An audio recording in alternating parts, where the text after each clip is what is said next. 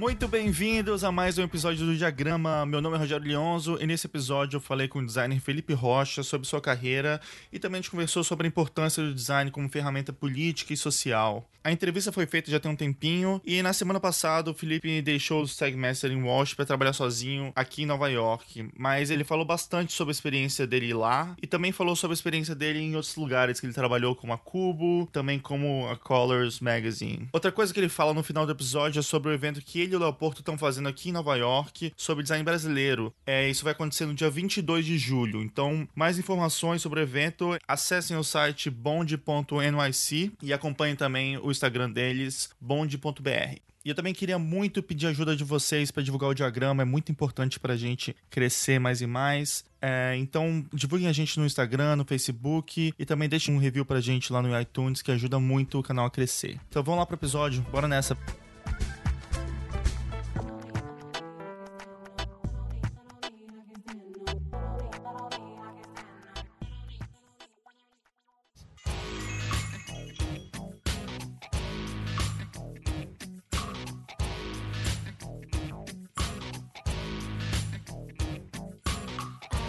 Voltamos com mais um diagrama e hoje o programa é com o designer Felipe Rocha, que trabalha atualmente no escritório do Stefan Sagmaster e da Jessica Walsh aqui em Nova York. Felipe, seja muito bem-vindo ao diagrama, cara. Valeu, para mim é muito legal participar dessas iniciativas, acho que é, bem importante para o design brasileiro, principalmente, para a gente ter, é, para a gente entender o processo, porque a gente vê coisas bonitas, incríveis o tempo inteiro, mas é, para mim é muito interessante você saber o por trás de tudo isso, então é muito legal participar. Que bom, cara, legal. Então, cara, eu queria que você contasse um pouco pra gente é, como é que você começou a fazer design, assim, o que, que te deu esse, esse spark, assim, pra começar a estudar design ou a fazer design? Cara, então, a minha primeira experiência que eu tive com design foi uh, durante o ensino médio. Não sei se lá em São Paulo é muito comum é, você fazer o ensino médio e daí ao mesmo tempo você faz uma escola técnica. E eu descobri que tinha essa escola técnica, que é uma escola técnica pública uh, de design, assim. Você tem que fazer um vestibulinho e daí você passa. Geralmente essas escolas lá em São Paulo são... Não sei se isso é uma coisa só de São Paulo, do Brasil inteiro.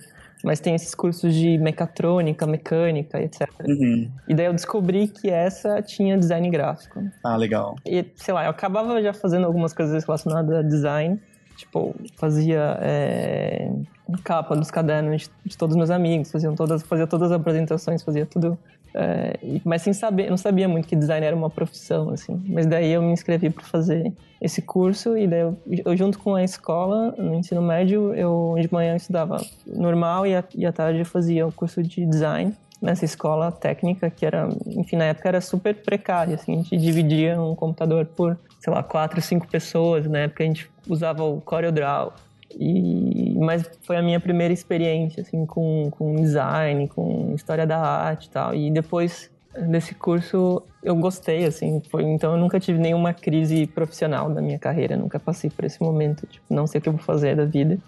E para mim acabou sendo muito natural uh, começar. Eu comecei a trabalhar com design depois que eu terminei esse curso, antes de entrar na faculdade. Esse foi o começo. Assim. Ah, legal. Você estuda onde, a faculdade? Eu estudei no Mackenzie, que é uma das faculdades de design lá de São Paulo. Eu queria muito ter estudado na FAO, que era a faculdade da USP lá, pública e tal, mas enfim, não passei no vestibular. E o Mackenzie era uma opção boa, porque eles também davam uma bolsa, uh, você tinha que comprovar, enfim, que, que você precisava da bolsa. Então, das opções que me restavam era aqui era mais fácil de eu conseguir essa bolsa, então meio que foi esse o motivo que me fez estudar no Mackenzie. E até esse fato de você já estar tá estudando design antes de entrar na faculdade e até estagiando antes de entrar na faculdade, você sente que isso te ajudou durante a faculdade? Você sente isso de alguma forma influenciou as suas escolhas dentro do curso? Putz, me ajudou muito. O fato de eu já trabalhar desde muito jovem, assim, me ajudou muito na vida, assim. É meio clichê falar isso, mas é, é, eu aprendi muito, muito mais trabalhando do que na faculdade em si. Uhum. A faculdade foi ótima para mim.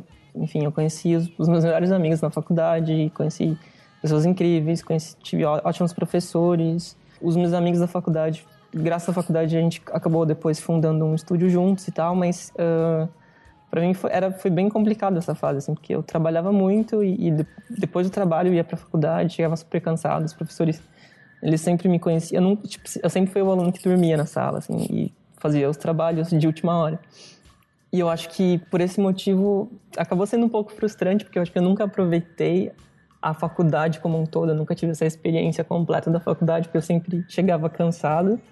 Mas eu acho que o fato de eu começar a trabalhar muito cedo acabou desenvolvendo esse lado mais é, de design e de composição.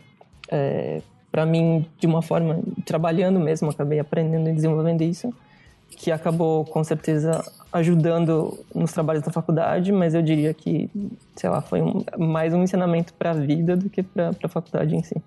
Legal, legal. E depois, então, você, eu sei que você foi começou a trabalhar depois na Cubo, né? Sim, sim. A Cubo, para quem não sabe, é uma agência que é focada em digital lá em São Paulo. Hoje eles também estão aqui em Nova York, enfim. É, mas foi, eu diria que foi, para mim foi a grande faculdade, assim, é onde eu, eu, trabalhei com as pessoas que eu mais admiro e que eu aprendi muito com muitas, muita gente, por mais que às vezes o trabalho acabava sendo muito é, publicidade, que às vezes não era a coisa mais é, incrível do mundo, mas eu tive a oportunidade de trabalhar com pessoas que eu admiro muito, assim, então para mim foi, foi bem importante. E, sei lá, eu, eu fui o primeiro estagiário na Cuba, assim. Quando eu cheguei lá, eles não, não sabiam muito bem como fazer para contratar estagiários. Ah, legal. Eu tive que correr atrás desse processo. Mas, é, e daí, enfim, depois trabalhei de, em diversos times, de diversas formas lá com eles. E até hoje mantenho uma relação muito boa, então... É, foi bem importante, assim, na minha carreira. É, quantas pessoas tinham lá mais ou menos quando você começou? Era pequeno a Cuba? Não, já tinha bastante, já tinha umas, acho que tinha umas 50 pessoas. Ah, tá, já era bem grande. É, já, era um, já, era, já tinha bastante gente. Chegou uma época que, que que acho que tinha. Acho que hoje em dia não faço a mínima ideia de quantas pessoas tem, mas é, cresceu muito desde então. E daí, você comentou sobre o estúdio Arno, né? Que foi uma coisa que você tinha, um estúdio que você tinha começado com amigos da faculdade. Você mantinha isso junto com, com o trabalho da Cuba, assim? Você tinha isso como uhum. um, um estúdio que você fazia outros projetos paralelamente? Acho que foi isso, assim. Acho que eu, eu tinha um pouco essa frustração de de não conseguir eh, desenvolver projetos mais focados em design no meu trabalho. E que era uma coisa também que os meus amigos lá da faculdade também sentiam no trabalho deles. E acho que o Arnold começou muito como um projeto paralelo assim para todo mundo. E para mim nunca na verdade o Arnold nunca foi para mim o, o, meu tipo, full time job assim. Sempre foi o, o, projeto que eu tocava junto com, com os meus amigos nas horas vagas. E que a gente usava para para fazer identidades de, de, empresas pequenas e projetos pessoais e coisas que a gente tinha uma liberdade criativa maior, assim. Daí, com o tempo, alguns desses meus amigos que fazem parte do Arnold, eles largaram o emprego principal deles e focaram no estúdio o tempo inteiro e alguns deles continuam até hoje trabalhando full time no estúdio. Assim. Hoje em dia eles têm uma sede lá em São Paulo, tem um escritório já há alguns anos e, estão fazendo trabalhos a cada dia maiores e mais, mais relevantes e com uma escala maior também. Então, e hoje em dia eu participo muito mais é, em projetos específicos quando eles precisam de alguma ajuda específica do que no dia a dia do estúdio mesmo. Mas para mim é muito gratificante saber que eu comecei essa história junto com eles e hoje em dia eles conseguem tocar isso sozinhos por lá. E então eles começaram. É, a sede física do, do, Arnold começou quando as pessoas começaram a, a tomar o estúdio como o trabalho full-time deles, porque é, é uma decisão grande, assim, também, né, de alugar um espaço e ter as pessoas se encontrando assim fisicamente, né, para fazer os trabalhos, né? Sim, sim, não, total. Na verdade, o, o Lucas e o Murilo que são é, e o Vitor, que são três dos sócios, eles largaram o, o trabalho é, principal um, um, pouco antes, e daí eles trabalharam por um tempo meio de casa, assim. E foi numa época que, na verdade, esse movimento em São Paulo ainda está acontecendo, de usar o centro de São Paulo como, enfim, um espaço uhum. é, e levar as empresas para lá e tal. E eles viram no centro de São Paulo uma possibilidade para não para alugar, mas para comprar um, uma sala no Mirante do Vale, que é o maior prédio lá de São Paulo. Então foi um investimento assim é, maior do que simplesmente alugar algo, mas que legal. De alguma forma colaborar para essa nova onda de empresas criativas no centro de São Paulo. Pô, que legal, que legal. E eu sei que depois você você aplicou para ir para a fábrica, né, na Itália, e uhum. eu, eu, queria saber um pouco como é que foi esse processo, assim, se era uma coisa que você já tinha como um, um objetivo seu, né, enquanto você estava até na faculdade, assim, ou se como é que você ficou sabendo da fábrica e como é que você decidiu aplicar? Eu fiquei sabendo da fábrica por causa de duas pessoas. Hum, eu lembro que eu fui num, evento que tem em São Paulo, no TED São Paulo, que foi acho que o primeiro TED que tem em São Paulo. E daí eu conheci a Bárbara Soalheiro e conheci o Helder Araújo, que são duas, duas pessoas que me inspiram muito profissionalmente. E eu descobri que os dois tinham ido para a fábrica, que é esse centro de comunicação da Benetton lá na Itália, que sempre foi meio misterioso para mim, que eu nunca sabia realmente o que as pessoas iam fazer lá. Mas eh, eu vi que, putz, duas pessoas que eu admiro muito foram para lá, então deve ser muito legal. E, e daí eu planejava aplicar para fabricar, assim, terminar essa faculdade.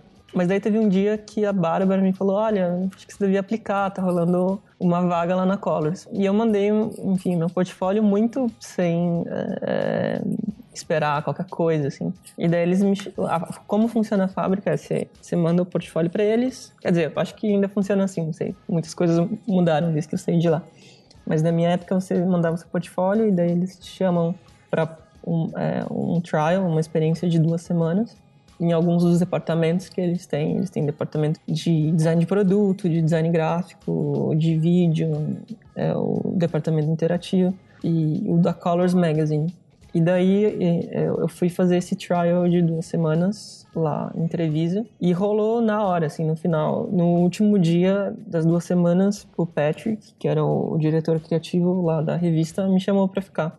E daí eu não tava esperando por isso e também, tipo, foi bem complicado na época, assim, porque faltavam seis meses para eu terminar a faculdade. E eu tive que trancar a faculdade faltando muito pouco. Mas daí foi uma decisão, tipo, sei lá, foda-se, vou fazer isso. E, e daí tranquei e fui passar um ano lá na Itália. E foi a minha tipo, foi a primeira vez que eu saí do Brasil, foi a primeira vez que eu convivi com um monte de gente diferente, com cultura diferente, com vivências totalmente diferentes. Assim. Foi a primeira vez que eu tive que falar inglês na minha vida. Então foi mais do que o trabalho em si, foi uma experiência muito foda para mim por muitos fatores. Foi muito legal. E tinha, tinha muita gente que trabalhava na Colors junto com você? Não, a Colors era bem pequena até. A Colors de design uh, tinha eu e um diretor de arte e um outro designer, o Tim. Eu era, tinha um time que ele era mais focado em projeto gráfico, tipografia e tal, e eu era a, a, pessoa que era mais focada na parte visual da revista, assim, que envolve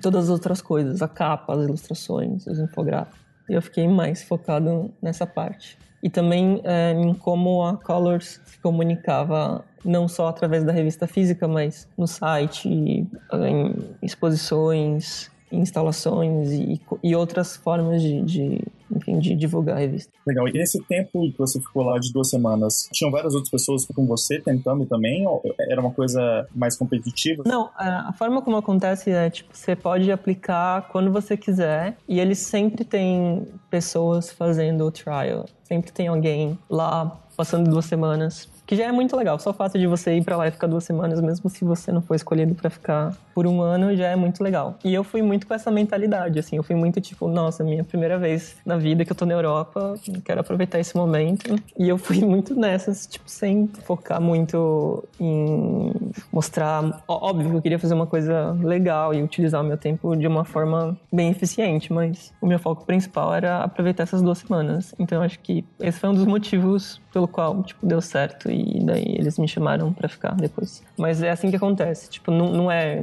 uma coisa meio jogos vorazes, assim, que todo mundo ao mesmo tempo. É tipo, sempre tem, sempre tem um ou outro trial durante o ano inteiro.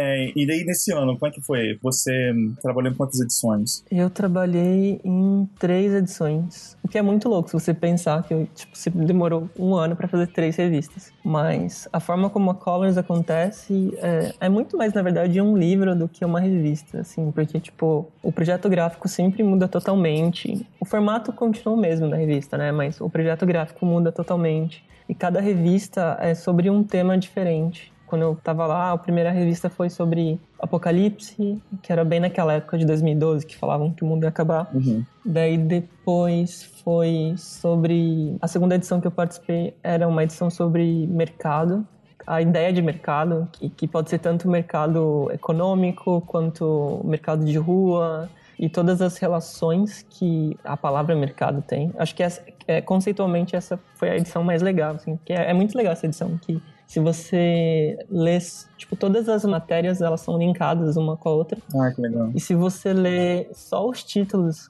de todas as matérias, faz sentido, assim, você não precisa é, ler a revista inteira. Então, era, era muito interessante por isso, porque tinha diversas formas de narrativas nessa revista.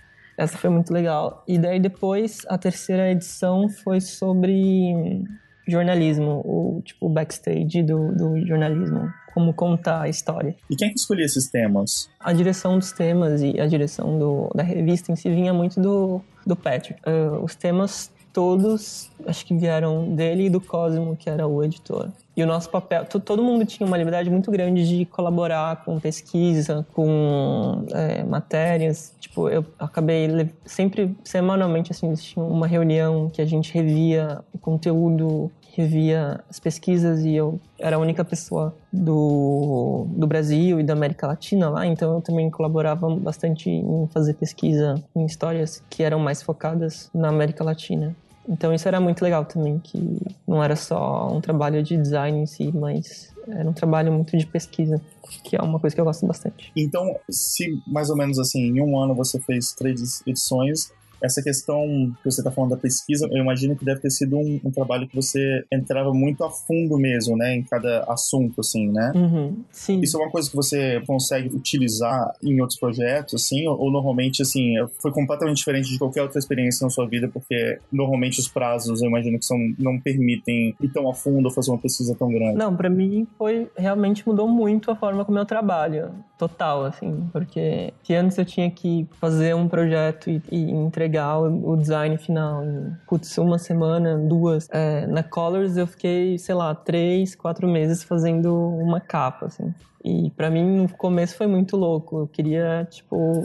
Nossa, tinham dias, assim, que eu... Sério, eu ficava muito nervoso, porque eu achava, meu, já, tipo, já tá bom essa capa, não sei mais o que evoluir disso.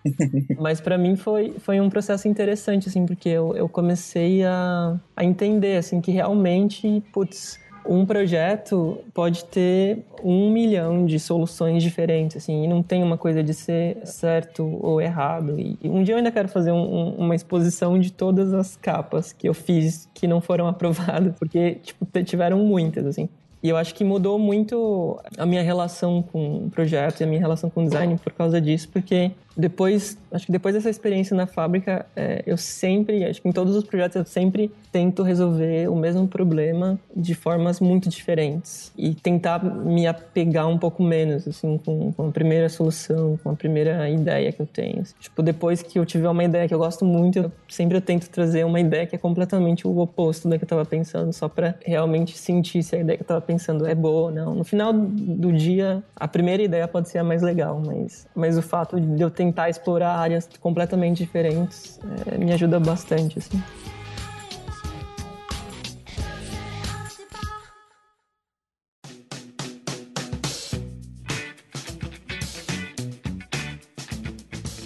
Você já era, assim, familiarizado com o trabalho do Tibor Kalman quando você foi trabalhar na Colors? Eu já tinha visto alguma campanha da Benetton e já tinha visto alguma revista da Colors em São Paulo provavelmente alguma livraria, mas eu, eu conhecia, não conhecia muito, não sabia quem era o Tibor Kalman. Assim. Foi uma coisa que eu passei a conhecer e passei a admirar muito depois que, que eu fui para Colors. A Colors é uma revista que ela existe uh, desde os anos 90 e os primeiros anos, quem foi que, que fez a revista foi o Tibor Kalman e o Oliviero Toscani, que é um fotógrafo italiano, que é o cara responsável pela maioria das campanhas da Benetton.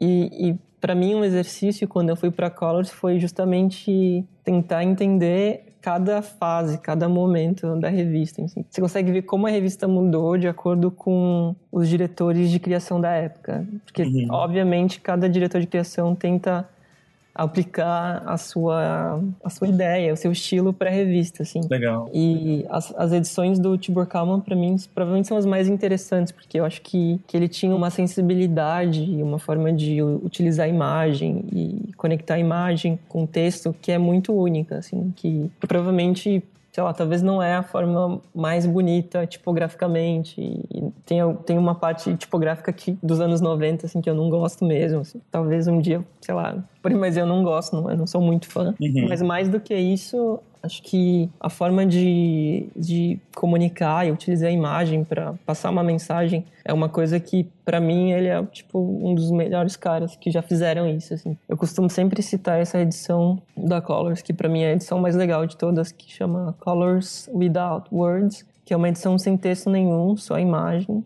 mas a partir das imagens você consegue contar várias histórias e fazer várias relações. Assim. Uma narrativa. Exato, isso, isso eu acho muito incrível. E acho que vale muito a pena conhecer o trabalho dele Principalmente da Colors, que para mim foi a coisa mais legal que ele já fez. Eu acho ele uma pessoa muito interessante. Assim, não sou tão familiarizado com o trabalho dele, assim, eu conheço um pouco só as coisas mais famosas mesmo, uhum. mas eu acho que ele é uma pessoa. Tem uma entrevista dele no Charlie Rose que, até se você entrar no site, ele essa entrevista inteira, assim, lá, sabe? Ah, legal. Eu acho que foi, assim, uns quatro meses antes dele morrer, sabe? Uhum. Mas eu acho que ele é uma pessoa muito interessante porque ele tinha uma noção muito grande de como você pode usar o design para atingir várias pessoas e usar isso para mandar sabe, certos tipos de mensagem que tem que ser comunicados, assim, sabe? Eu acho que...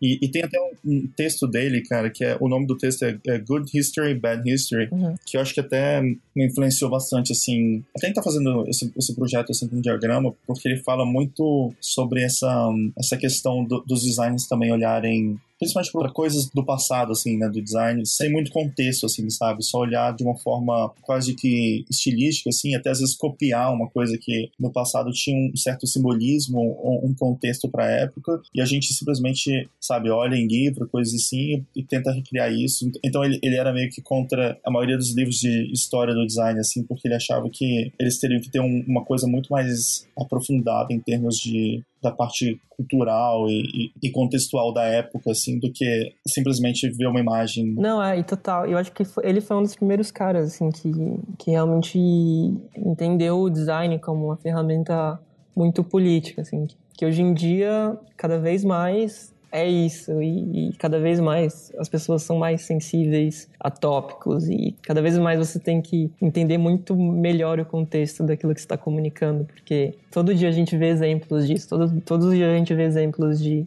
de projetos que focando em tópicos que são muito sensíveis, como feminismo, como racismo e, e, a mensagem hoje em dia ela tem que ser muito mais sensível, muito mais pensada, porque o design ele é muito mais político assim. Então acho que olhar principalmente para o trabalho dele faz muito sentido hoje em dia, porque cada vez mais a gente tem que estar tá mais atento, porque cada tipografia e cada escolha tipográfica, cada cor que a gente seleciona pode representar muito mais do que uma cor em si. Então eu acho que entender o contexto é muito importante por causa disso. E eu fico muito curioso assim, é uma pena que ele morreu tão cedo, porque para mim seria muito interessante ver hoje em dia as coisas que ele estaria fazendo com as novas possibilidades que a gente tem hoje, novas mídias, com no, novos jeitos de fazer design. Acho que seria muito legal ver o que ele estaria fazendo hoje em dia. Deixa eu até fazer o link então. É, eu sei que o Segmestre trabalhou por Tibor, né? É, e que ele via também na figura do Tibor uma espécie de mentor para a carreira dele, né? Então eu queria saber como é que foi esse processo de você começar a trabalhar no, no Segmaster em Wash. Uh, foi muito louco, assim. Uh, eu lembro que assim que acabou o meu ano lá na, na Colors, eu voltei pro Brasil porque eu precisava terminar a faculdade. E daí eu acabei ficando no Brasil, assim, eu, eu voltei a trabalhar para Cubo, eu tava com uma vida é, muito bem organizada na época e tal, sem muitos planos de mudar de novo, assim, mas daí eu vi um, um post da Jessica no, no, Facebook e mandei o portfólio. E é muito louco como as coisas acontecem aqui no estúdio, porque, tipo, no dia seguinte eu recebi um e-mail o e-mail falava, tipo, a gente gostou muito do seu portfólio, acho que faria sentido você vir para cá fazer um teste e o salário é esse e a data que você pode começar é essa. E é isso. Beijos, Jessica Walsh. E daí, e daí eu falei, nossa, incrível, tô muito afim, mas assim, talvez seria legal a gente né, se conhecer pelo Skype, trocar uma, uma ideia e tal. E daí ela falou, "Hum, não, assim, tipo, se você tiver alguma dúvida muito especial, a gente pode conversar, mas ao contrário disso, aproveite as suas férias no Brasil enquanto você pode e te vejo aqui em Nova York. Cara, que loucura. E foi isso. E daí eu- eu lembro, assim, que... Daí no mesmo dia, enfim, eu me demiti do meu trabalho e comprei passagem para vir para Nova York. Mas eu lembro que até o dia que eu abri a porta, assim, pra, no meu primeiro dia de trabalho aqui no estúdio, pô, eu sabia 99% que era real, que aquilo estava acontecendo mesmo, mas tinha, assim, 1% na minha cabeça dizendo que era um trote, assim, que eu ia chegar e era mentira. Tipo, Jessica Walsh nunca tinha me conhecido.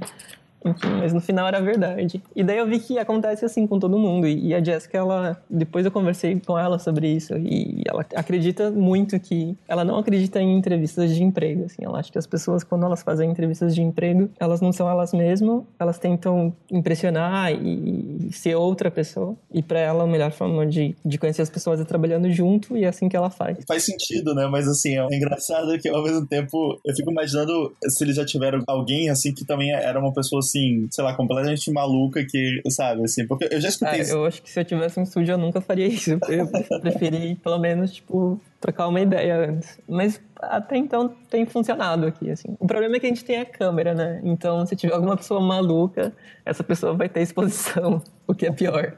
É, Mas, você se ajuda se atrapalha, né? mas por enquanto tá tudo certo. Não teve ninguém tão maluco. Assim. E essa história da câmera, cara, como é que.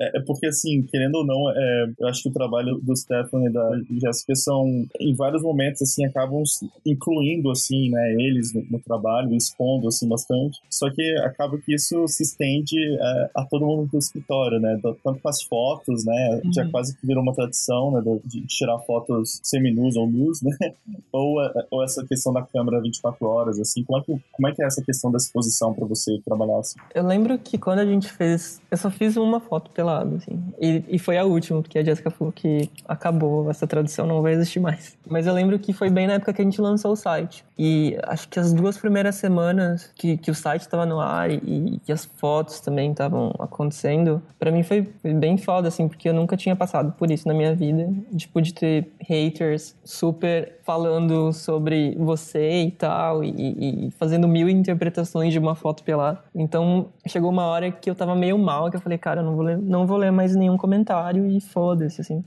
Mas isso foi, foram só as duas primeiras semanas, depois meio que passou e, tipo, hoje em dia a gente, enfim, tem uma pessoa meio sem noção ou outra, mas às vezes eu, sei lá, eu esqueço que a câmera existe, assim. Então, pra mim, eu, sei lá, foco no trabalho e é isso. No final do dia é um estúdio normal, com, com projetos normais, problemas normais e a gente tem uma câmera o tempo inteiro, mas tirando isso é um estúdio hum, normal, assim, eu acho. Mas tem uns casos bem interessantes, assim. Teve esse cara que começou a seguir a gente no Twitter e ele simplesmente tweetava todas as coisas que a gente fazia.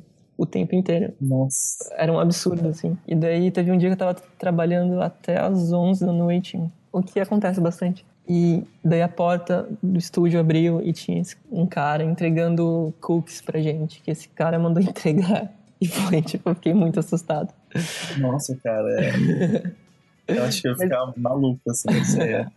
Nossa, mas é, às vezes tem umas histórias dessas, assim. Tem um outro cara que mandou um e-mail pra mim falando que ele é da Austrália e ele tinha um estúdio é, lá de design e ele tinha vários funcionários, mas daí ele passou por uma crise e teve que demitir uma galera. E a forma como ele faz pra não se sentir sozinho, é, ligando no site do estúdio todos os dias de manhã. Nossa. Porque dessa forma ele acha que ele, tipo, tá trabalhando com a gente. O que é, que é legal, mas ao mesmo tempo é meio creepy, assim. É, eu acho que é meio creepy. Vocês já tiveram casos assim do cliente, por exemplo, ficar espiando, vendo, não sei, comentar alguma coisa assim? Ah, não, assim, o que, o que já aconteceu, e acontece às vezes, é a gente trabalhar em algum projeto que é confidencial, e daí a pessoa ter que mudar de lugar, e, sei lá, a gente não, não expor o cliente nesse ponto, assim, mas Ah, não que eu me lembre. não tinha, não tinha pensado nisso. É, mas às vezes acontece. Cada vez mais a gente tá fazendo alguns projetos que são mais corporativos, assim, e que, que são confidenciais, então, não sei. Talvez, por enquanto não teve nenhum problema em relação a isso. Talvez vai chegar um ponto que a gente vai ficar meio complicado, mas por enquanto tá rolando. E daí dentro do estúdio, você já tá lá faz um, um tempinho, né? Um, um ano e meio, dois anos? É, eu vou fazer dois anos agora em maio. Legal. Como é que você sente como é que funciona normalmente? Porque eu sei que a rotatividade lá era, era bem grande, né, de pessoas no escritório, né? Sim. É. Então não é muito típico que uma pessoa fique tanto tempo no escritório, né? Sim, nossa, eu tô batendo recorde aqui. É. Mas é, acho que tem os, os, pontos negativos e positivos, assim. É, eu acho que é muito importante você construir um time forte, assim, que, que trabalhe bem e tal. Mas ao mesmo tempo, para mim é uma experiência é, é, muito parecido com a fábrica nesse sentido, assim, de, de conhecer pessoas com skills muito diferentes e de lugares muito diferentes e convivências assim também muito diferentes. Então, a gente teve tem uma rotatividade muito grande, porque sempre tem interns de lugares diferentes que vêm para ficar três meses e tal. E agora a gente tem um, uma equipe que está aqui há um tempo um pouco maior, assim, principalmente porque, como eu falei para você, acho que a gente está mudando um pouco o foco do trabalho do estúdio. Acho que isso é bem visível se você olhar o portfólio uhum. É, um tempo atrás e olhar o portfólio atual. Agora a gente está trabalhando para alguns clientes que são muito mais corporativos, que os desafios são muito maiores, assim. Acho que antes o estúdio ele era muito mais famoso por uns projetos que são mais culturais, que são mais artísticos. Agora a gente está fazendo algumas coisas que são mais comerciais e que é legal. Acho que eu sempre acredito que, que é legal ter um balanço assim, entre essas duas coisas, assim. E por esse motivo eu acredito que os desafios são diferentes agora e, e que é importante a gente construir esse time que é um pouco mais entrosado, assim, mais é o que eu falei, assim, é, é, é muito a dinâmica, muita forma como o estúdio funciona. E, por um lado, para mim, é uma experiência interessante trabalhar com pessoas diferentes e, e aprender também com pessoas diferentes, com skills diferentes. E a dinâmica do escritório, assim mesmo, o Stefan está bastante envolvido com os projetos. Como é que funciona essa parte da dinâmica mesmo entre a Jessica, o Stefan e os funcionários? O Stefan, ele, ele em outubro outubro ou setembro, acho que ele saiu para o sabático dele. Então, atualmente ele está fora do estúdio. Uhum. Os trabalhos acabam ficando na direção criativa muito mais da Jessica, mas tem um projeto que ele está tocando o tempo inteiro, que é a nova exposição dele, que é sobre beleza. Da mesma forma que ele fez no sabático anterior, ele fez um, um estudo sobre a felicidade, que daí depois gerou um filme e gerou uma exposição sobre o mesmo tema, o tema atual, na verdade é o tema da palestra atual dele, é beleza, e ele está trabalhando muito nisso, assim, que é um dos projetos que eu tô tocando hoje em dia, assim, que é a exposição provavelmente vai acontecer no ano que vem só, mas a gente já tá organizando o material para essa exposição.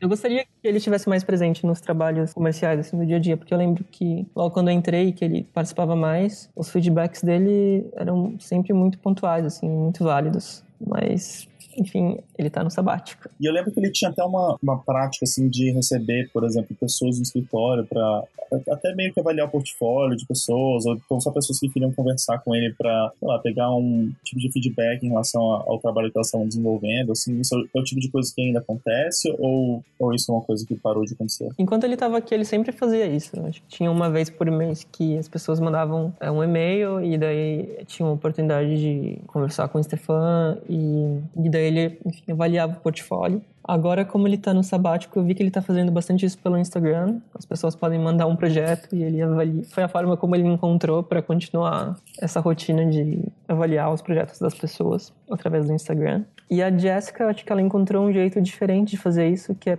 através de um projeto que ela está tocando, que é o Ladies Wine and Design, que ela faz jantares na casa dela e só com mulheres, assim, que é muito mais para focar nas mulheres no mercado de design criativo e tal. Legal. Que é um projeto que, que ela iniciou aqui em Nova York, mas que ela abriu o projeto como uma plataforma que as pessoas conseguem criar os seus próprios grupos nas suas cidades. Então é bem massa, assim, porque hoje em dia já tem dezenas de cidades no mundo inteiro com grupos de mulheres fazendo encontros e tal. E ela quer potencializar ainda mais esse projeto, fazendo é, outras iniciativas, conferências e tal. Então, essa foi a forma como ela encontrou para seguir esse, essa ideia do Stefan de sempre também abrir o estúdio para designers novos e tal. Legal. E o seu futuro, assim? Como é que você enxerga o que você pretende fazer? Você pretende ainda continuar trabalhando em, estúdios, assim? Ou você pensa em, em abrir uma coisa própria? O que, que você está pensando? Pro seu futuro? Cara, eu não sei muito bem. mas, Mas eu, eu, eu, costumava saber, assim, há um tempo atrás. Hoje em dia eu não sei muito mais. Mas eu acho que trabalhar aqui no estúdio, no Stefan, é, é muito válido para mim, por enquanto, porque eu acho que tenho a oportunidade de, de trabalhar em projetos é, de design que eu me identifico bastante. Mas, por um outro lado, eu vejo que os projetos aqui, eles, quando os clientes chamam a Jessica ou o Stefan para trabalhar, eles esperam muito que o resultado final e, e tenha a cara e a identidade deles, assim, né? Que, para mim, é um exercício interessante de, de tentar enxergar design através do olhar da Jessica e do Stefan. Mas acho que vai chegar um ponto né, acho que cada vez está se aproximando mais desse ponto que, que, eu também quero fazer as minhas coisas e, e ter é, uma direção mais minha e tal.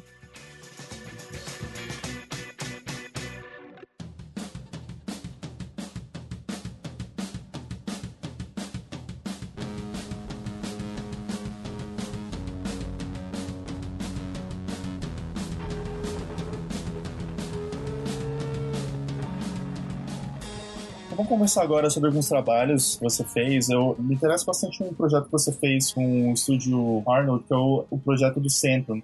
Queria que você contasse um pouco mais para os ouvintes e, e, falar como é que essa ideia surgiu, assim, de desse registro, né, de diferentes projetos e coisas que estavam acontecendo no centro de São Paulo e, e, esse resgate do centro também. É, então, acho que o centro, eu lembro que o dia que a gente teve a ideia de fazer esse projeto foi um dia que a gente estava conversando sobre o fato do estúdio ser no centro de São Paulo. A gente começou a meio que numerar as outras coisas que tinham no centro de São Paulo e daí a gente viu que tinham várias iniciativas legais acontecendo e a gente conhecia alguns desses lugares, mas que não tinha nenhuma plataforma, assim, não tinha nenhum lugar onde toda a informação se encontrava. E, e daí a ideia do, do centro nasceu muito como, primeiro, ser um guia, um guia, meio que um guia de todos esses lugares, mas sem uh, um lado mais jornalístico, assim, sem um lado mais editorial, contando sobre esses lugares em si, mas muito mais como um guia informativo. Uhum. Só que daí ele, o projeto ele foi mudando no decorrer do tempo. Assim. A, gente, a, gente, eu, a gente chamou o Luiz Romero, que foi o jornalista, que foi a pessoa que foi em todos esses lugares que a gente mapeou e entrevistou todo mundo. E a partir do momento que a gente acabou entrevistando todo mundo, a gente viu que, que eles estavam conversando sobre muitas outras questões que envolvem o centro de São Paulo, como gentrificação, como as outras iniciativas criativas, política, enfim. E daí isso é a coisa que eu mais gosto do projeto em si, que ele acabou ficando muito mais robusto e tendo esse lado mais editorial, que de algum jeito também se relaciona bastante com o que eu estava fazendo antes na Colors, mas que e também junta todos esses lugares. E daí o centro ele nasceu como um site, centro.cx, onde a gente mapeou todas essas iniciativas criativas diferentes no centro de São Paulo é engraçado ver que hoje em dia está super desatualizado, porque vários outros lugares surgiram. Mas além do site em si, a gente acabou fazendo outras coisas. Assim. A gente fez uma pequena publicação que serve como um guia mesmo desses lugares. A gente fez alguns posters de divulgação. A gente acabou fazendo uma matéria para uma outra revista falando um pouco sobre esses lugares. Então, é, eu acho bem interessante porque é um tema que, que nasceu como um site, mas que acabou depois se traduzindo em outras formas, assim. E é um projeto que eu me orgulho bastante porque eu tive oportunidade de trabalhar em todos os processos do projeto, desde a execução até ir lá e documentar as entrevistas e fotografar as tipografias para a identidade visual. Então, é um projeto que eu me orgulho muito. E foi muito numa época em que o que eu estava fazendo era só publicidade, assim. Então, para mim foi quase quase como um respiro, para eu entender também o quanto é importante eh, focar em projetos pessoais, como uma forma de, de eu produzir algo para mim, assim, eu acho muito importante. Então, eu gosto bastante desse projeto por esses motivos. Isso foi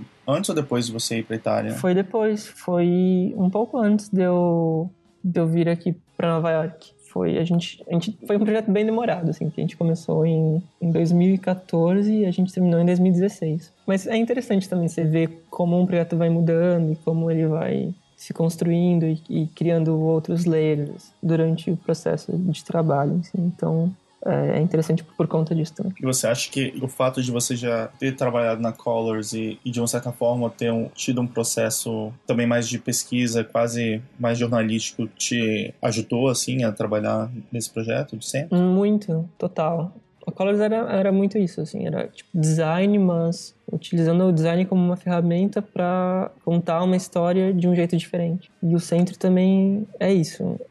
O design, na verdade, o site é só um, a plataforma que a gente encontrou, mas o objetivo era muito mais contar uma história. E além disso, o, o Luiz, que foi o jornalista responsável por escrever todo o material do centro, eu acabei trabalhando com ele na Colors também. Então, tem essa relação de trabalho também que se desenvolveu tanto na Colors quanto nesse projeto. Ah, legal.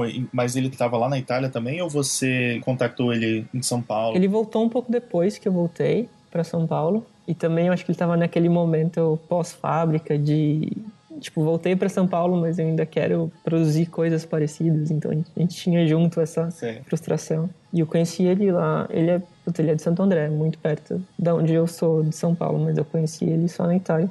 E a gente acabou fazendo esse projeto juntos em São Paulo. E daí, conversando um pouco também sobre, sobre Colors, você comentou que você fazia hum, toda essa parte assim das capas e tudo, mas eu sei que, por exemplo, na edição de jornalismo você chegou a fazer também vídeos, né? Outras coisas que você tinha comentado também, né? Da, essa parte mais online da revista também, né? É, nessa edição de jornalismo foi bem interessante, porque como eu comentei, antes de chegar numa solução final, a gente passava por milhares de opções de capa. E para essa capa sobre jornalismo não foi diferente. A gente, até chegar na ideia de, tipo, queremos fazer uma máquina de notícias, a gente passou por muitas outras ideias. Mas ah, se você leu o conteúdo da revista, que é o backstage do, do jornalismo, você vê que essa máquina faz muito sentido, porque o que a gente conta na revista é como uma notícia ela muda de acordo com as mídias é, que ela vai passando. Ela nasce de um jeito e daí passa nasce como uma mensagem de texto no celular e depois até passar para um tweet e depois virar uma notícia num site e depois ir para televisão e daí no dia seguinte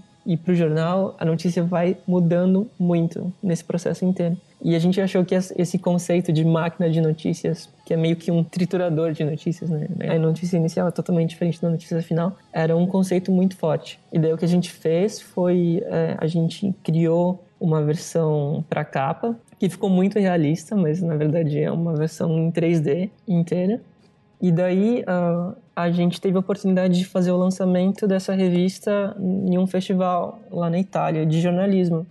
E daí para o festival a gente decidiu fazer uma instalação com o mesmo conceito da capa, que daí na instalação você conseguia mandar um tweet para a máquina e daí a máquina lia a sua notícia e, e, no final imprimia uma coisa completamente diferente, porque tinha muitos ruídos. Então, isso eu achei muito interessante, essa ideia de, de adaptar uma ideia que é uma capa, mas que pode ser uma instalação e uma exposição também. Isso, na verdade, é o que eu mais gosto de fazer, é pensar em ideias que são é, fortes o suficiente para serem traduzidas de diversas formas. Muito legal, muito legal mesmo.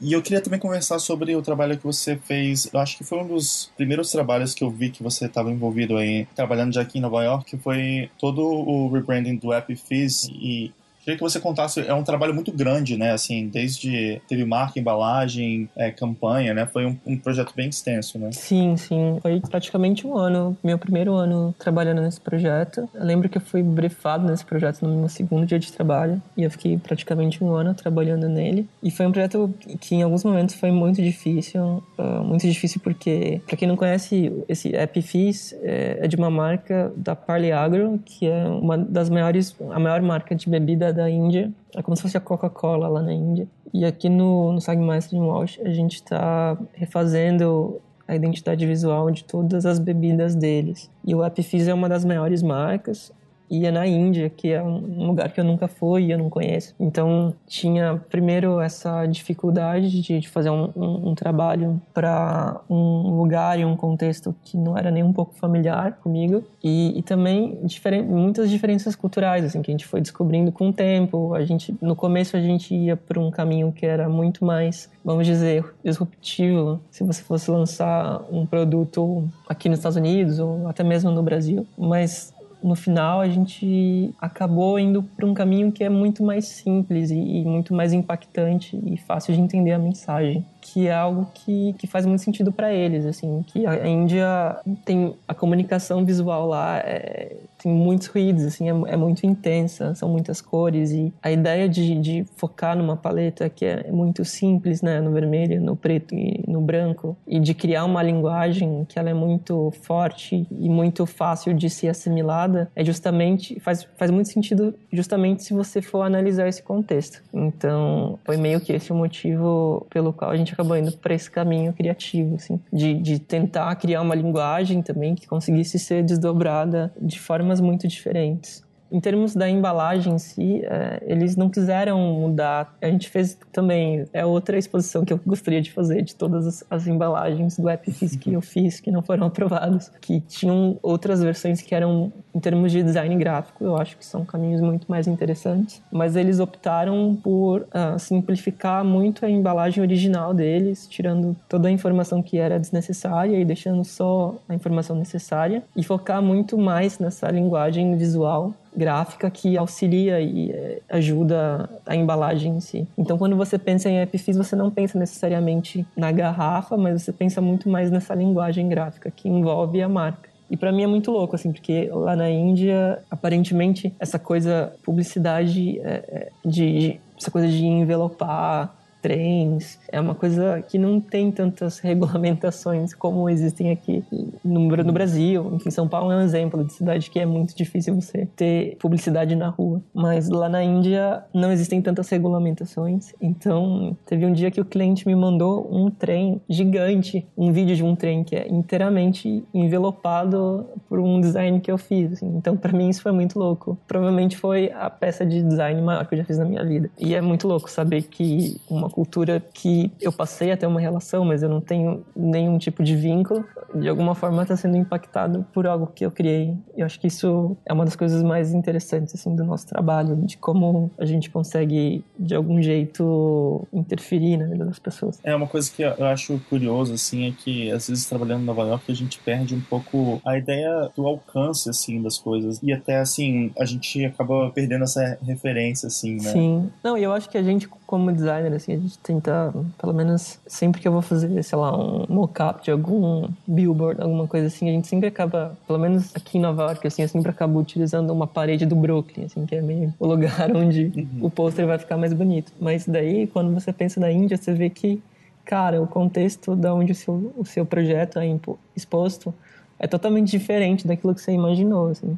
E isso é muito louco. E também é um exercício, para mim, é, ainda é um exercício, eu tirar um pouco essa ideia de mocap, de, de, do pôster perfeito na parede, de tijolo, e tentar imaginar meu trabalho na vida real. Uhum. E, e, você pensar que, putz, se tiver num lugar que tem milhões de posters do lado, e milhões de cores, milhões de informações, o meu desafio de chamar a atenção é muito maior. Então, acho que o App Fizzle, se você entrar na página do projeto, você, você, se assusta até, porque é muito uma porrada na cara, assim, de, de do tanto de informação e o tanto de contraste e de como o, o projeto, assim, é, é muito intenso. Mas quando você analisa o contexto dele, eu acho que faz muito sentido. É, eu já tive alguns clientes também, tipo o marca da China, assim, que te força também a criar sem ter esse background, assim, cultural do lugar, né? Então, é engraçado, assim, a gente com background do Brasil, trabalhando para uma empresa é, nos Estados Unidos, para um mercado, ainda no terceiro mercado, assim, né? É uma, é uma confusão, uma salada Sim, cultural, assim, mas que no final das contas acaba funcionando. Não, muito. Eu acho que volta muito para aquilo que eu tava falando de como a gente tem que estar tá muito sensível em relação às coisas que a gente produz, porque de alguma forma todo design acaba sendo político e acaba talvez passando uma mensagem que é maior do que aquela que você imaginou. Tem um livro que eu li no ano passado que eu sempre indico para todo mundo que fala um pouco sobre isso, que é o The Politics of Design, que justamente cita exemplos assim de como é, uma cor em algum país representa algo que, que você não faz a mínima ideia, mas que pode representar algo diferente, ou de como, por exemplo, se você for analisar, sei lá, tipografias africanas, se você for ver aquela linguagem tribal, que é o que vem na nossa cabeça de primeira, na verdade aquilo não faz nenhum sentido se você for olhar na África mesmo, assim. A forma como eles usavam tipografia antes do Avatar usar aquela tipografia africana inspirada no papyrus, assim. Então, é, é um livro bem interessante, assim, porque justamente fala muito da nossa função como design nos dias de hoje, mas utiliza muitos exemplos globais e culturais que são bem relevantes, principalmente para as pessoas que trabalham com essas marcas que são globais e têm um alcance maior. Então é um livro que eu indico para todo mundo. É engraçado que você tinha postado, acho que esse livro no, no, Instagram quando você comprou ele, e eu me interessei pelo assunto e comprei ele também, sabe? E é um livro assim que eu achei assim fantástico, justamente por essa, não sei, assim, às vezes até um tapa na cara assim em relação a coisas que a gente deve prestar atenção também na hora de trabalhar, né?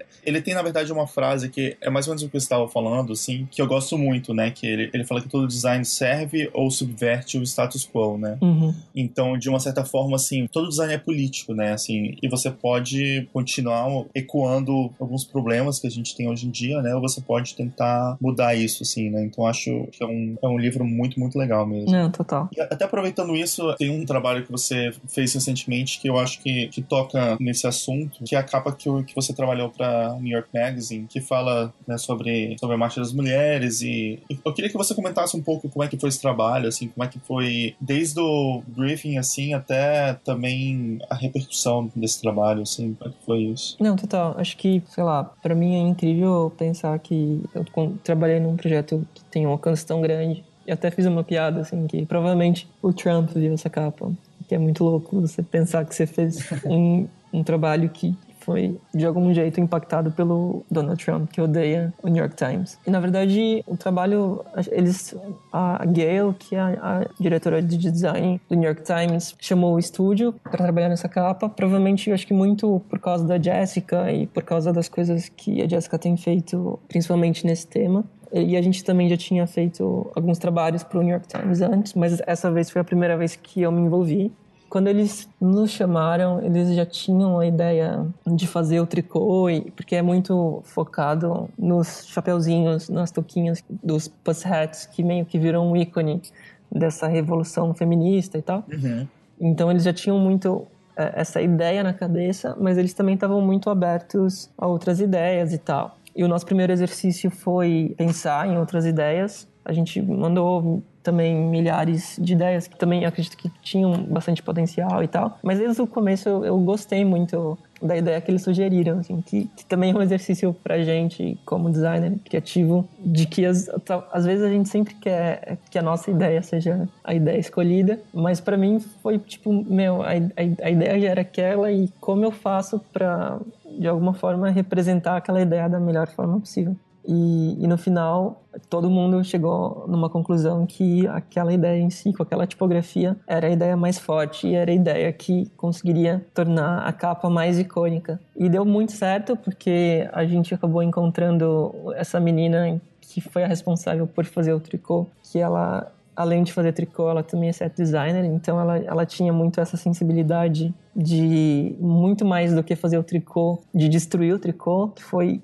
que pra gente a gente ficou um dia inteiro junto, assim, destruindo lã por lã, que foi, acho que foi muito mais difícil destruir do que fazer. E é isso, assim, para mim é um trabalho completamente diferente do que eu costumo fazer no meu dia a dia, porque é uma capa que tem esse timing que é muito importante, que precisa ficar pronto logo, e que foi um projeto que no total é, durou uma semana e teve aprovações muito rápidas, mas que e que o processo em si foi muito smooth, assim, foi muito tranquilo. Principalmente porque tava todo mundo querendo fazer uma coisa muito legal. E eu acho que o mais legal de tudo é, é, é você ver tantas pessoas é, postando e, retweetando a capa e, e, utilizando a capa por um tema que, que para mim é do, do, meu interesse e que, que enfim, acho que faz sentido no mundo hoje em dia. Então, é, são iniciativas como essa que, que me fazem querer continuar fazendo design e fazer projetos parecidos com esse. Legal, cara, muito legal mesmo. E até assim, um, num tema também não muito distante desse, eu sei que você trabalhou na campanha recente, na coleção nova da Melissa, né? É, no Melissa Fly Girl, né? E eu acho que a Melissa tá trazendo também várias dessas discussões também para a coleção dela, né? Então, como é que foi esse projeto? É, eu sei que você já tinha trabalhado também para Melissa, né? Foi um, uma continuação de um trabalho que você estava fazendo para eles? Sim, a, a, o motivo pelo qual a Melissa me chamou para fazer a coleção deles foi porque eu já tinha feito uns meses atrás um outro projeto, que era um projeto muito menor e, e focado na cena criativa de São Paulo e tal, que, que, é um projeto chamado Meio Fio. E daí eles gostaram bastante é, do resultado desse projeto e daí me chamaram para fazer a identidade da coleção nova deles, que chama Fly Girl, que eu fiz junto com outro designer aqui de Nova York, que é o Léo Porto. E a, a Melissa, ela sempre foi uma marca que falou de alguma, que de alguma forma foi uma marca feminista, que teve ideias feministas e tal, mas nunca foi uma marca que, que falou isso de uma forma tão aberta. E como, enfim, feminismo é cada vez mais relevante, e isso é muito bom, é, eles resolveram fazer uma coleção focada nesse tópico. Eu tava, tava brincando, assim, que provavelmente meu próximo portfólio vai ser o portfólio do designer feminista, assim, porque todos os, tra os trabalhos que eu estou fazendo são de alguma forma nesse, nesse tema. E para mim está sendo muito louco ver o resultado desse projeto, porque provavelmente acho que o Melissa é difícil você pensar em marcas como a Melissa, assim, que tem uma legião de fãs tão loucos, assim, é, são milhares de posts no Instagram, tipo, todos os dias sobre essa coleção e sobre que de alguma forma mostram o design que a gente fez. E é muito interessante para mim participar de um projeto que tem um alcance tão grande como esse. E também acho que foi um, até então acho que foi é, um, é o maior projeto que eu fiz assim, é, que teve uma direção criativa muito minha, assim, e do Léo nesse sentido desde o começo na escolha de fontes até na direção no, no guide de, de, fotografia. A gente ficou muito muito feliz com o resultado final assim que o fotógrafo e, e os profissionais que trabalharam tanto a stylist quanto maquiagem, a equipe inteira do projeto é muito talentosa, então isso colaborou muito o resultado final.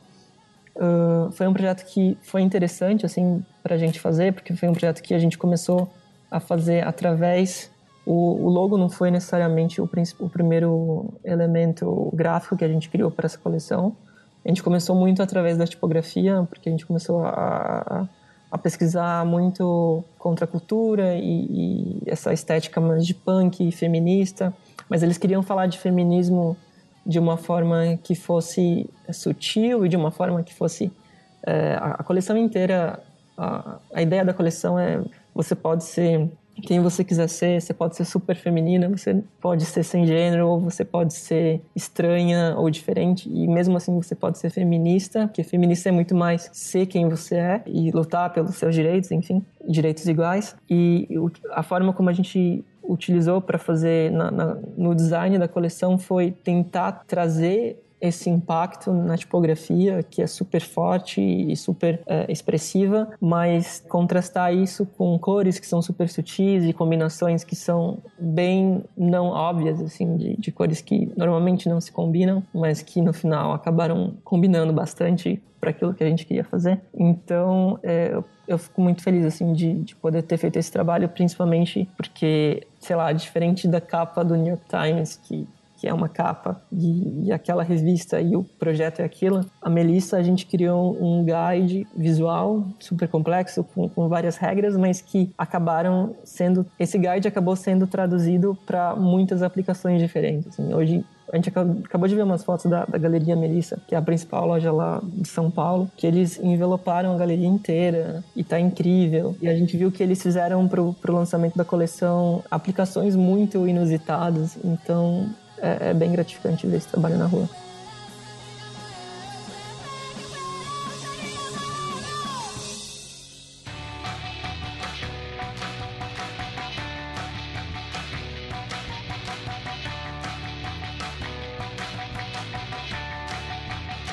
Então, eu vi que você tinha começado um projeto com, com o Léo Porto também, que é o Bond. Vocês começaram com o Instagram, mas agora também tem um evento, né? Você pode falar mais sobre isso? Então, na verdade, o Instagram, a gente começou porque a gente já estava é, planejando o evento antes. E daí a gente começou o Instagram, que é bond.br, para primeiro criar uma audiência já para conferência. E acabou servindo meio como pesquisa, assim, pra gente. Até para descobrir coisas sobre design brasileiro que a gente não conhecia antes e tal. E deu super certo, assim, que em poucos meses o Instagram, na verdade o Instagram acho que serviu como tipo, motivou muito a gente a fazer o, a conferência em si. Acho que depois que a gente começou a conta, meio que o Bond virou um assunto diário, assim, pra gente. E alguns poucos meses depois, a gente lançou o site da conferência e anunciou oficialmente que vai acontecer. Para quem não sabe, o Bond vai ser a primeira conferência de design brasileiro em Nova York. É uma ideia que o Léo já tinha há muito tempo atrás, que a gente assim que a gente se conheceu, a gente começou a conversar um pouco sobre isso, a gente começou a catalogar os designers brasileiros tanto em Nova York quanto em outros lugares do mundo, e foi uma ideia que foi crescendo, que aos poucos, enfim, com outras pessoas que, que foram se juntando da gente também no meio do caminho, foi criando forma. E agora a gente tá, putz, tá faltando menos de um mês para a conferência, então a gente tá naquele momento assim super decisivo. É, eu nunca tinha organizado nenhum evento na minha vida, assim, e ainda bem que a gente tem um time de produção que, que tá ajudando super é, para todas as coisas que eu realmente não faço a mínima ideia de como fazer. Mas para mim tá sendo um aprendizado incrível, assim, uh, não só muito menos, não, não relacionado a design, mas toda a outra parte, assim, de organizar um evento, de conseguir patrocínio. Eu nunca mandei tanto e-mail na minha vida, assim, então tá sendo uma experiência bem louca, assim. E tá sendo muito legal, porque eu, eu já conheci um monte de gente que eu não teria conhecido. E a gente está tentando sair dessa bolha assim, de design uh, brasileiro, que são as referências que a gente sempre conhece, e procurar outros nomes. E, enfim, está tá sendo um processo bem interessante. Putz, e é isso, assim, a gente está super empolgado com os palestrantes que, que vão falar. Só para dar um, um overview assim, dos palestrantes. A gente tem a Marina Wheeler, que é uma das sócias da, da Pentagram de Londres. Uhum. Tem o Jonathan de Andrade, que é um artista brasileiro que o trabalho dele se relaciona muito com design. Assim. Uh, e, é um, e é um cara que, enfim, tá num momento super legal da carreira dele. E, e, o trabalho dele é muito brasileiro. É difícil explicar por que é brasileiro, mas todo mundo que olha consegue enxergar uma, uma brasilidade muito grande. Assim. Então a gente tá super empolgado com a palestra dele também. A gente tá, a gente tá tentando ser bem é, diverso, assim, na escolha dos palestrantes. Por exemplo, tem a Bárbara do, do Mesa Cadeira, que ela não é designer, ela é jornalista, mas ela tem essa empresa que é a Mesa Cadeira, que o processo em si é um processo de design, né, que é uma empresa que o objetivo da mesa é solucionar problemas tanto para outras marcas quanto para outras pessoas num curto espaço de tempo e chama as melhores pessoas do mundo para um determinado briefing, para um determinado desafio. Então ela lida com design diariamente, mas ela não faz design. Então para isso, a gente isso é muito interessante também. Tem a Nina Paim, que ela é uma designer brasileira, mas que ela mora na Suíça e hoje em dia ela faz um trabalho muito mais de pesquisa de design, um trabalho muito mais de educação e design do que fazer design mesmo. Daí tem o Pedro, que é um designer brasileiro, mas que morou no Brasil seis meses da vida dele. Todo o resto ele morou, enfim, em vários outros países, Estados Unidos, Suíça, México. E agora ele está fazendo um, uma world trip, então a gente vai trazer ele de volta para Nova York para falar. Enfim, a gente está tá tentando ser, ser bem diverso em relação aos palestrantes. Obviamente, eu e o Léo, a gente é designer gráfico então esse é o campo que a gente entende melhor.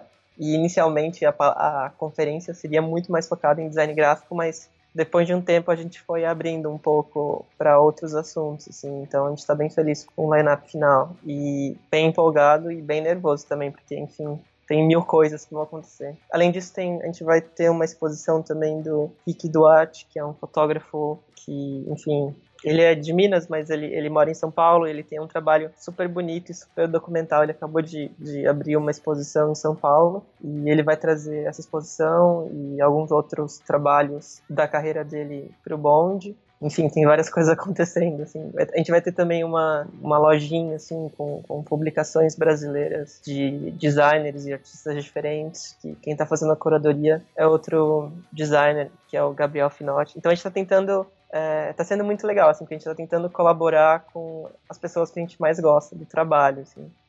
só para terminar, uma outra coisa muito legal que a gente está fazendo também, a gente chamou alguns é, motion designers, diretores, que a gente curte muito o trabalho, para produzir vinhetas que vão estar tá lá tanto no espaço uh, durante a conferência, antes, antes das palestras começarem, nos soft breaks, mas também a gente vai utilizar esses vídeos para promover o evento e o conteúdo tá ficando muito foda, assim. Eu acabei de receber o vídeo do Antônio Vicentini, assim, que é um animador barra ilustrador que eu curto muito o trabalho. E eu, tá muito foda, eu, tô, eu gostei muito do resultado. Assim. Então, essa é a parte mais legal. Assim. Essa, a parte chata é toda a parte burocrática de conseguir grana, de buscar hotel. Essa é a parte que eu não gosto de fazer, eu descobri isso.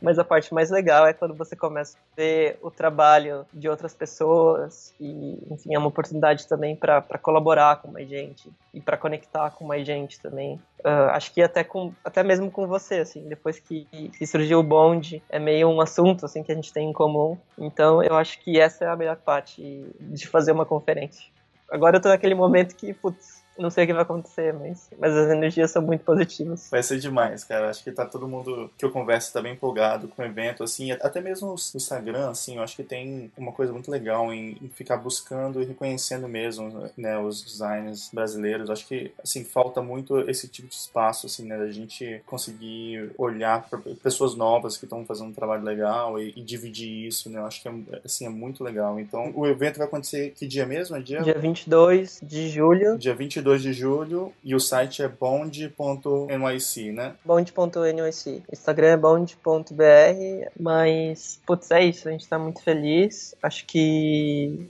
na verdade também é, um, é, um, é uma oportunidade pra gente assim começar um as pessoas vivem perguntando se se vai ter um, uma segunda edição se não vai ter enfim e pra gente, a gente não, obviamente que a gente ainda não sabe, né, se vai ter uma, uma segunda edição ou não, acho que é muito cedo para prever, mas com certeza eu sinto que a gente já criou uma comunidade muito legal, assim, em torno desse primeiro evento, que com certeza a gente vai manter para criar outras coisas, assim, então isso é o que me deixa mais feliz.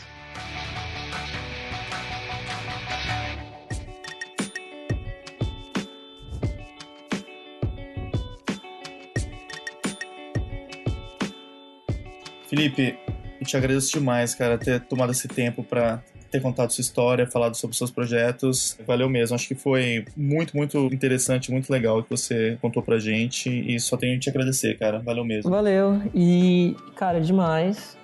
Acho muito legal o projeto e boa sorte.